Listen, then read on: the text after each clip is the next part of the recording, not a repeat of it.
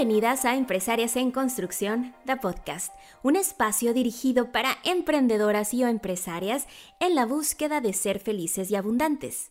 Mi nombre es Cintia Holguín y me dedico a dar entrenamientos en diferentes técnicas de micropigmentación y a dar mentorías a dueñas de negocio en el beauty business para lograr balance y éxito en todos los aspectos de su vida. Este es el capítulo 20, cerrando ciclos.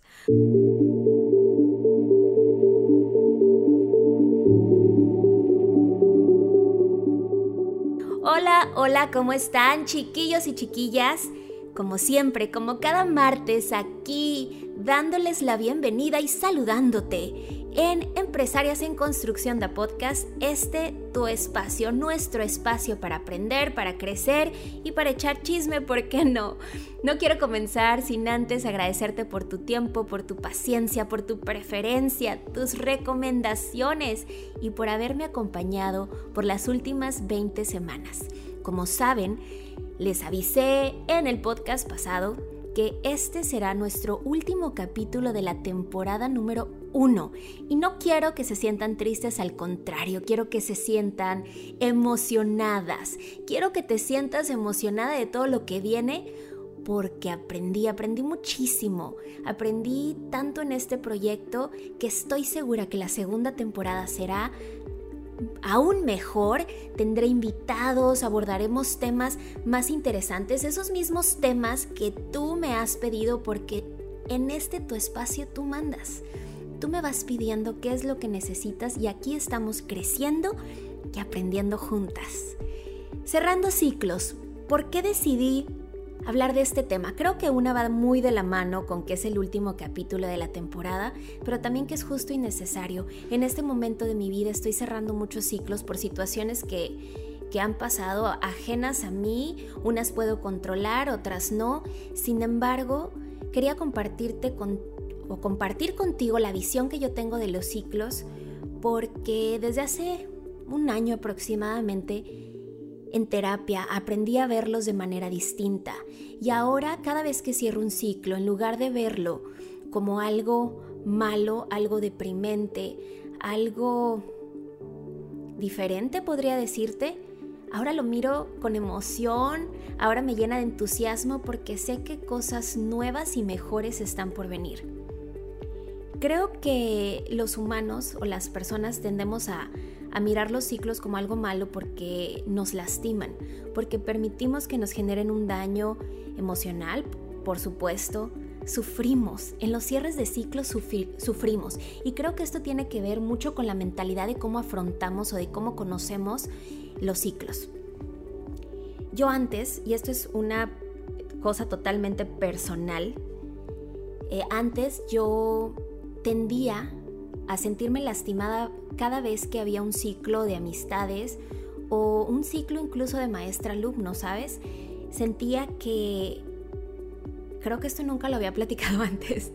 Sentía que las personas me usaban hasta donde podían y que después me daban una patada y que ya no querían saber nada de mí. Por ejemplo, soy máster, ya no te necesito, ya logré mi royal, ya no te necesito, ya tengo dinero para invertir, ya no ocupo tu dinero, ya te exprimí el cerebro, ya no ocupo tus ideas.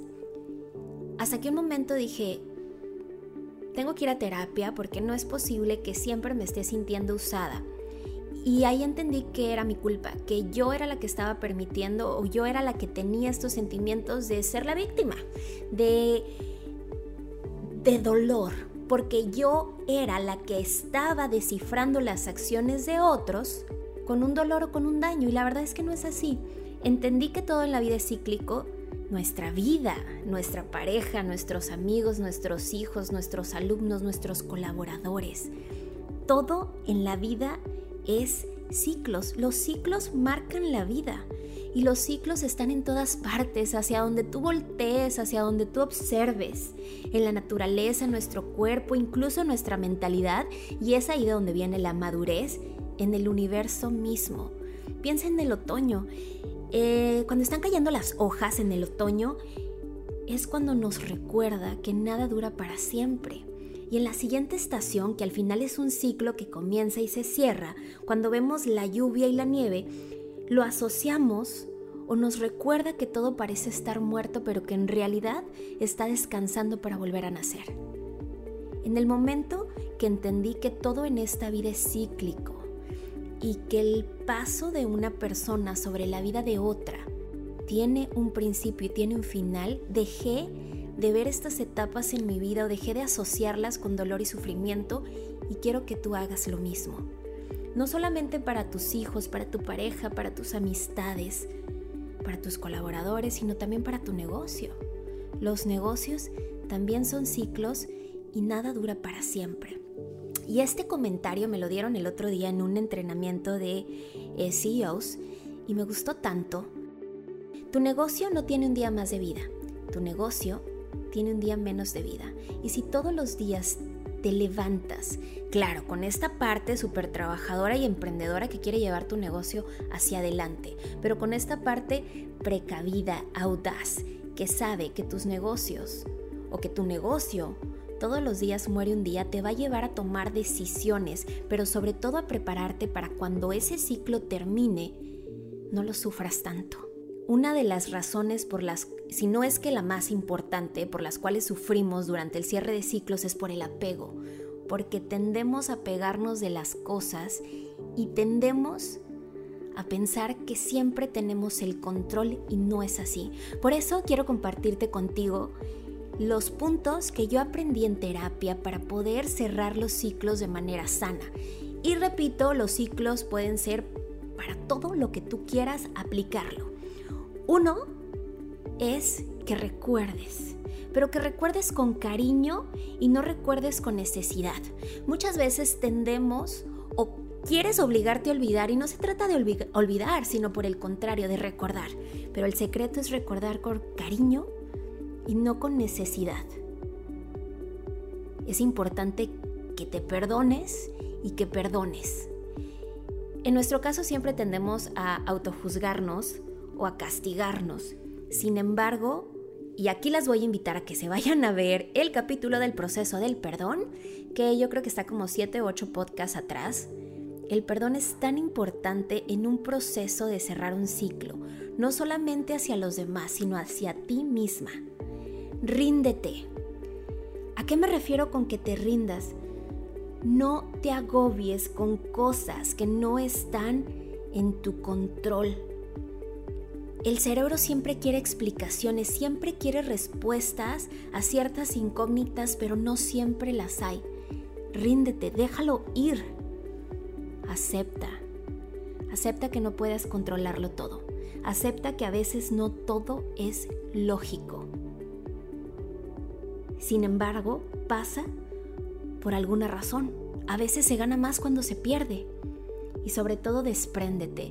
Y para desprenderte totalmente hay etapas sobre los procesos de duelos o sobre los procesos de cerrar ciclos y no van precisamente en el orden, pero vas a vivir por todas estas etapas durante la etapa, vaya, de desprenderte, que es la negación, la ira, la depresión, la negociación y por último, la aceptación. Es importante que comprendas que cada final tiene un maravilloso comienzo y que es importante ya que el no aprender a cerrar ciclos en todos los ámbitos de tu vida frenan tu avance, pero sobre todo te hacen sufrir innecesariamente. Quiero verte sin falta en la siguiente temporada de Empresarias en Construcción, The Podcast. Pero al despedirme quiero hacerlo con esta excelente frase de uno de mis libros favoritos. Y la frase dice así. Todo cambio es duro al principio, desordenado a la mitad y precioso al final. Gracias.